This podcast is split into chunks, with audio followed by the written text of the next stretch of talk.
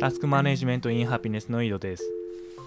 今朝もね、縄跳びをやってたんですけど、縄跳びいいっすよ。今日、雨ですけど、マンションの軒下でできるんで、なんか雨だから走るの嫌だなとかいうこともないですし、で、特にいいと思うのが、縄跳び、最初ね、1分も連続で飛べなかったんですよ。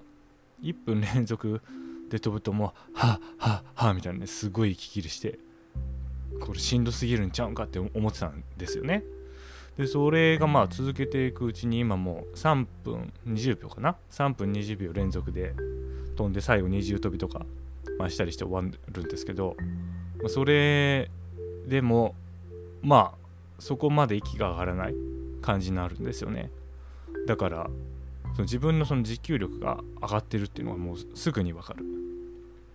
すぐに成果が出る。これねライフハッカーそういうの大好きなの知ってますから私。すぐ成果が目に見える。縄跳び。すごいおすすめですね。であとあれですからね。ライフハックハマってる人たちも中年ですからね。おそらく。でなんかふくらはぎやっぱ小さいね筋肉から衰えるらしいですよ。だから縄跳びでまあふくらはぎも鍛えられるという。でさらにおそらくこれ仮説なんですけどジョギングとかランニングよりも軟骨の消耗が少ないんじゃないかなと思うんですよね。軟骨消耗しすぎるとあの世田谷育ちのグルコサミン飲まないといけない。知ってます？これ。世田谷育ちのグルコサミンって。私ね、世田谷生まれ世田谷育ちなんですけど、世田谷に住んでる時はそんなね、CM なかったんですよ。でも関西に来たらなんか、そんなね、怪しいなんか健康食品の CM が流れてる世田谷育ちのグルコサミンって言って。いや、世田谷？どういう意味やねんって、世田谷育ちのグルコサミンって別に世田谷だから何なんねんっていう感じなんですけど、住んでた側からすると。でもね、なんかそう、あ、あの世田谷出身ですって言うと、あ、世田谷育ちのグルコサミンやんって言って言われて、いや、ちょっとグルコサミン作ってること知らないし、まず世田谷で。で、なんでその世田谷がそのグルコサミンのブランドになりうるのかもよくわからんしって感じなんですよね。そう、だから、軟骨のすり減りも少ないと。で、雨でも全然できると。で、なおかその強度も自由自在だよな。連続何分飛ぶか、あと縄跳びの重さで飛び方もうこれ全部自分で決められるから自由自在やし。でそのまあリズム感みたいなとこも養われるのかな。でスタミナもつくと。もういいことしかないね。だから多分このウィズコロナの運動はラン今主流のジョギングランニングからこの縄跳びにとって変わると思ってますね。なんでちょっとおすすめなんで。また始めましたっていう人がいたら連絡ら、うん、連絡ください。私が今飛んでる飛び方のメニューを参考にしたその YouTube 動画とか、飛び方自体を参考にした YouTube 動画とか紹介しますんで、また連絡ください。はい。で、これだからライフハックだよな。縄跳びライフハックだと思うんですけど、今朝、北さん、ベックさんと、あと倉下さんの対談動,、うん、動画じゃないかポッドキャスト聞いて、まあ、ライフハックブログか。ブログまあどう盛り上げるかみたいな話の中で、まあ、ライフハックの盛り上がりが今ないっていう話されてたんですよ。これま前々からされてるんですけども多分北さんの問題意識としてあると思うんですけど私が思うにそのライフハックもしかりタスク管理しかり、多分タスク管理はそのライフハックの中に入ってるという認識だと思うんですよね。北さんとか。まあ私逆なんですけど、ライフハックがタスク管理の中に入ってるっていう認識なんですけど、まあそれはあの、資料摩擦なんで置いといて、なんかその界隈って結局その、まあ最初ね、その開拓者がね、発信するわけじゃないですか。で、それを見てみんな人が集まると。で、みんなフォロワーになるわけですよね。で、そのフォロワーたち、まあ私も助かるというフォロワーだろうな。多分第3、第4世代ぐらいだと思うんですけど。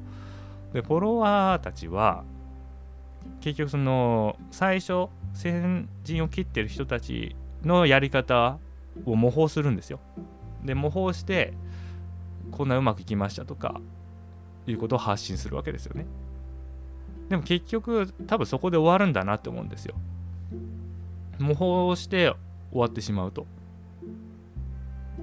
で新しい手法を常に開発し続けたり新しいツールを常に見つける意欲があるっていうのはその開拓者たちしかないんですよね。先陣を走ってた。だからそこが止まってしまうと多分全部止まるっていう構造があるんじゃないかなと思うんですよ。でたまにね特あのなんだ特別じゃないわ。あの突然変異みたいにタスク管理界隈でいう私みたいになんか自分の道を突き進むみたいな人が、まあ、たまに現れると思うんですけどでも多分それってすごいレアケースだと思うんですよ。だからライフハックにもそういう人が多分いるんでしょうね。いるんでしょうけれども。でまあその対談で言ってたようにただそういう人を紹介を特にしてきてないと。その先を置いている人たちがそういう人もいますよって紹介をしてないんで他の人たちがその存在を知らない。で私もまあ知らないわけですよ。あの前募集しましたけどタス管理。新しいその切り口でやってる人とかの存在を知らない。まあそれはその私自身がまたタスク管理でね RSS ワード登録して見つけに行ってないということも原因なんですけどもまあ一方でその先を行ってる人たちが特に紹介をしないっていうのも原因というか、まあ、その状況を作ってる一つの要因だと思うんですよね。じゃあまあそこら辺をどうはあれ？どうにかしないといけないということをなんか言ってましたね。で、ライフハック。ライフハックって、ライフハックの多分人たちからすると、私が言ってることって、なんかちょっと毛色が違うみたいな話になると思うんですよ。でも私は全然そうは思ってないんですよね。っていうのもあのライフハックはなんか生活とか生活を楽にしたり効率的にするっていうあの効率的にま生きるっていうことだと思うんですよ。で私も別にただ単にタスク管理を効率的にやりたいだけなんですよね。全然その根っこは変わってないんですよ。だからその最効率でタスク管理を回すにはどうするかということを常に考えてきたと。で、でそこはおそらくその認識を変える。これがクリティカルに効くだろうというのが今のところの仮説ですね。で、マインドハックって何かあるじゃないですか。ライフハックの中に含まれてる。マインドハックっていう、まあ、心自分の心をなんかハックするみたいな話があるという認識でして。でそこの上位互換としてコグニションハックっていう位置。そこに私が言ってることは多分あると思うんですよ。結局まあハックでしかないハックでしかないというか、まあ、ハックっていう感覚ですかね少なくとも私は。でそれをマインドっていうのはなんだろうな。なんつったらいいんだろうな。ああの刺激と反応の話あるじゃないですか。7つの習慣で。まずまず刺激を受けますと。でその脊髄反射に反応してはいけないと。なんかそこの間に間を置いて自分で考えてだその反応を自分で選択するみたいな話あると思うんですよ。うろ覚えですけど。だそこのモデルに沿うとその刺激を受けると。でそのモデルではその反応までの間を重要視するんですけど私が言ってることはその刺激自体を刺激をインプットする際にその変容させる。ででそしたらその反応までの間っていらないじゃないですか。つまり反応速度速くなりますよね。刺激自体刺激自体がなんかそのもうまあ実在する？実在論で言ったら。その刺激はもう絶対にその刺激として存在するっていうのがおそらく7つの習慣の考え方だと思うんですよ。そこを変える？そこの実在を変えてしまうことによりその間を取る必要もないと。自分の反応を選ぶ必要もないと。いうことでその反応速度が速くなってで全体の効率も上がる。そう思うんだだから演算処理の必要がなくなると。なんかインプットした時にされた時にアウトプットまでの。そうすると処理が速くなる。そういう感覚なんですよね。でこれってまあライフハックで言うとライフハックってなイメージとして、まあ、私あのパソコン Windows しか持ってないで Windows の話しますけどなんかバッチ処理みたいなねちょっとプログラムみたいなの書いてでそれポチってやるとまあ楽にできますよっていう話っていう認識なんですよ。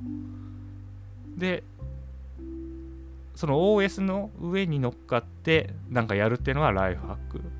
でまあ佐々木さんもグッドバイブスで言うて佐々木さんじゃない 倉園さんがグッドバイブスって言ってるんですけどグッドバイブスっていうのはその OS であると。上にどんなアプリケーションが乗るそのアプリっていうのがどういう、ま、ことに幸せを感じるかとかいう部分どういう手法を取るかとかそういう部分、ま、そこに何が載ってても別にいいんだけれどもその OS はその平安でなければならないっていうことは思ってると。でそれがグッドバイブスであるっていうふうに言ってるんですよね。で私もそのタスク管理を解釈するときにそのタスク管理っていうのはアプリであるとスマホの。だどんなそのタスク管理手法を別に入れたっていいと。そのスマホアプリに。ただだからそれらがどう連携したりとかあのまあ、どういう組み合わせが自分のそのスマホとして一番あの心地よいかとか機能するかとかそういう部分が重要だっていう考えを持ってるんですよ。じゃあそこの OS の部分をハックする。っていうのがコグニションハックだと思うんですよね。Windows の例でも戻すとバッチ処理。なんかそのプログラムを書いて OS の上を動かすんじゃなじゃなくてちょっと Windows なんだなんだパソコン好きの人はやってると思うんですけどその自分がやりたいことをするためにそのレジストリ自体をいじってしまう。あとそのなんかディスクの管理とかそのちょっと深い階層まで行ってちょっと手を入れると。でそうすることによってそのパソコン Windows の上で自分がやりたいやり方っていうのを実現する。そんな感覚なんですよね。でおそらくそういうなんか自分のこのライトな感覚ではなくていやその認識変えたらなんか大変なこと起こるとそのブルースクリーンになるんちゃうかっていうような感覚が多分普通の人だと思うんですよ。でもまあブルースクリーンにならないですよね。私。は別になってないし。で、まあ、佐々木さんもなってないし。普通に生きてるし。そんなお大層なことじゃないんですよ別に。認識を変えるって。でそこはおそらくその社会か社会人としてその今の社会のイデオロギー、まあ、それに沿って生きるっていうことがなんだろうな。正しいじゃないけどまあそれが普通というかそれが人間であるっていうようなことを考えてる。でなおかつ前回言ったように変化。変化を良しとしない。性であると。同じ状態であることその一貫性が大事だとかいう部分に強い信念を持ってるとそれを揺さぶられるもしくは変えることになるんで抵抗を感じるんじゃないかなと思うんですよね。それをそのコグニションハック的な捉え方に変えるにはそこから脱しないといけないですよね。で、アンチじゃいけないんですよ。おそらく。その反対の、うーん、なんていうの、反対の意見で、打ち負かすとかね、論破するとかね。まあ、それ、そっちの方向性だといけないです。だからこれがね、多分北風作戦みたいな感じかな。北風作戦じゃ多分、そのもっと抵抗を増すだけだと思うんですよね。いやいや違うと。守備一貫するべきだと。昨日の自分昨日の記録に残した自分は自分の一部だからその延長線上に自分はあるんだっていうことをまあ言ったりねするわけですよおそらくねでもそうじゃなくてそうアンチじゃなくてその脱しない時の考え方っていうかそこをまあどうするかって話ですよね。でもでもおそらくその脱するには脱するにはやっぱアンチテーゼが必要だと思うんですよ。その相対的なね他の考え方に触れることによってあこれ別に自分の考え方が全てじゃないんだっていうことをまず知ることになりますから、まあ、やっぱそれは必要なんでしょうね。でそれをやるのがまあ私の役目だというふうに思ってます。だから、まあ、昨日もねちょっとツイートしたんですけど、まあ、いいねがつかないと。でこれが多分あるべき姿だと思うんですよ。でいいねしてしまったらその共感だから同じその思想体系同じイデオロギーの中にいるっていうことですからね。でそれじゃいけないわけですよね。それと反対側の意見をあの摂取することによりでそれを自分の中でその2つ相反するものをどう、まあ、統合するかっていうのを考えることによって初めてそのなんつうのかな領域その領域から一つ上段そのメタな領域へのその視点を得ることができる多分そういうことになると思うんですよ。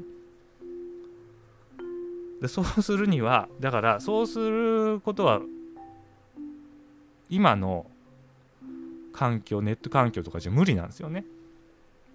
でなぜかっていうと数数がね一番強いじゃないですか今そのフォロワーとかそのチャンネル登録数とかで数を増やすには常に一番母数が多いところにリーチするような内容じゃないといけないんですよ。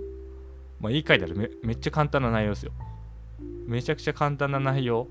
もう誰でも受け入れられるような話。まあ、そんなのをしないと数が増えないんですよね。でそうするともうみんなそんな話しかしないと簡単な話しかしないと。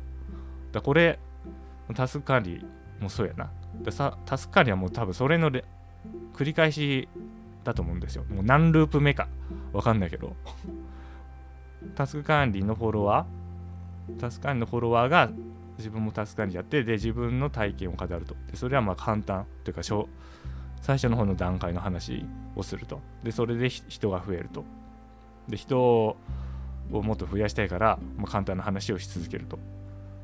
でそうするとその中級者以上の人にとってはいやもうその話知ってるからもういいんですけどっていうような状態になると。でそうすると進化しないですよね。その考えが。で結果ライフハックは死んだわけですおそらく。でこれをやっぱりあの北さんが言うようにその熱量のある人間がその熱量をそのまま出すっていうことをしないと発展していかないと思うんですよ。その界隈というか。そのなんだろうな、まあ、何をもって発展とするかってとこになるんですけど。まあ変化していかないって言った方がいいかな。変化していかないと思うんですよね。でそれをまあ助かんで言えばそれとはまた別にその別の切り口で広めていくっていうこともあるっていうのがその高梨さんのその ADHD の人にとってタス管理がいいっていう切り口で広めるっていう実際のその実績によって証明されましたね。そのどっちかしかないと思うんですよね。フォロワーによるその模倣コピーではまあダメだと。新しい切り口を提供するかもしくはもう私みたいにすげえマニアックな話をすると。まあ、そのだすげえマニアックな話をするのはおそらくその深さ方向に広がっていくしで新しい切り口っていうのはその横方向でしょうねその広さ方向に広がっていくと思うんですよねでそのどっちかをやるしかないと。でその両方はおそらく無理やと思うんですよ。方向性が全然ベクトルが違うから。でおそらくその向き不向きもあると思うんですよね。私はもうできないですしその広い広さ方向に広げるのはもう無理なのでできないから、まあ、逆に言ったらそしたらもう深さ方向で行くしかないと。うんだからそれはもうしゃあないですよねその時の。その興味とか関心とかあとその時の自分の状況とかによると思うんでまあそれはいいと思うんですけどまあでもどっちかのベクトルがないといけないと思うな。そうしないともう縮小再生産でひたすらなんだろうその質じゃないけどさでも結局同じことしか言ってない。ライフハライフハッカーの記事と一緒や。もう1年1年だらまあそれ全部そうやけどな。そのターザンとかもそうですね。筋トレ雑誌があるんですけどターザンっていう。もう1年ごとに同じ話してる。もう夏前はもう腹筋を鍛えるとか言って。でもそれ聞いたしって言って。だからまあああいうのは1年購読したらもう大体わかるんですけど。その全容が。そんな感じになっちゃってるんじゃないかなって思うんですよね。うん。だからそこら辺を どうするか。まあ別に私 タスク管理を広めるために頑張ってるわけじゃないんで別にどうでもいいっちゃどうでもいいですけどまあそこら辺考えていくべきなのかなと思います。その広めたいと思ってる人は。あそうそう。あの2月ね2月の20何日だっけ？22やっけ？あのオンラインで Zoom でタスクフリークスっていうタスク管理のイベントをやります。で2月20でしたね。じゃあぜひね来ていただければなと思います。もういつの間にかね1ヶ月切ってました。で火鉢さんと私がなんかショートプレゼンテーションみたいな話で話をしてでまた参加者の中からショートプレゼンテーションしたいという方もあの発表されます。で全然その発表者まだ募集してますんでぜひねこうしたいと。いや井戸はこう言ってるけどそれは違うと思うと。いう意見でも全然いいと思うんでおいいやんっていう。でそういうのが欲しいですね。そういうのが欲しい。さっきあのコグニションハックがマインドハックの上位互換だっていう話しましたと。で、まあ、それはなぜかっていうと結局認知の後にその心の動きが出るわけであってでその心の動きに対して何か手当てをするのがマインドハックだとすればコグニションはその認知自体に手を入れるっていうこと。つまり認知自体に手を入れてしまえばその後でタスク管理もしくはその生活に悪影響を及ぼすような心の動きが発生しないとよってマインドハックの必要性はなくなる。だからコグニションハックの方が上位互換であると。いうことなんですけどおそらくその佐々木さんとかはうんそうかなとか言うと思うんですよ。いや違うと思うとか言って。でこういうのよね。でそこら辺がね佐々木さんその何歯に絹着せるじゃないけどその正直なんで好きなんですよね。でもう今もうみんな共感共感やん。何エンパワーメントとか言ってさ。いやいいんだけど共感してる限りそのイデオロギーの中から出られないから結局一緒じゃんっていうふうに私は思うんですよ。その中でエンパワーメントされるのはいいですよそりゃ。元気玉欲しいですもんね。うん。いやでも結局その共感している限り同じ認識同じ認知の中から抜け出せない。だからまあでもそれはまあいいんでしょうね。抜け出す必要性がないと。それで必要十分だって思う人がそういう。感じになってるだけだからまあそれはいいと思うんですけどもでも私はそのタスク管理をもっとそのもっと可能性のあるもんだと思ってるんですよ。でタスク管理はまあここら辺までタスク管理でカバーできる範囲はここのら辺まででいいやんっていうこともあると思うんですけどいやもっといけるっしょと。もっと力出せるっしょっていう。ことで魔改造してるわけです。だからその魔改造されてる側のタスク管理ちゃんをかなんかかわいそうですけど。でまあそういう人もいてもいいじゃないですか。ね多様性の時代だから。ダイバーシティだから。そこら辺許していただきたい、まあ、そんな感じですね。はい。それでは良いタスク管理を。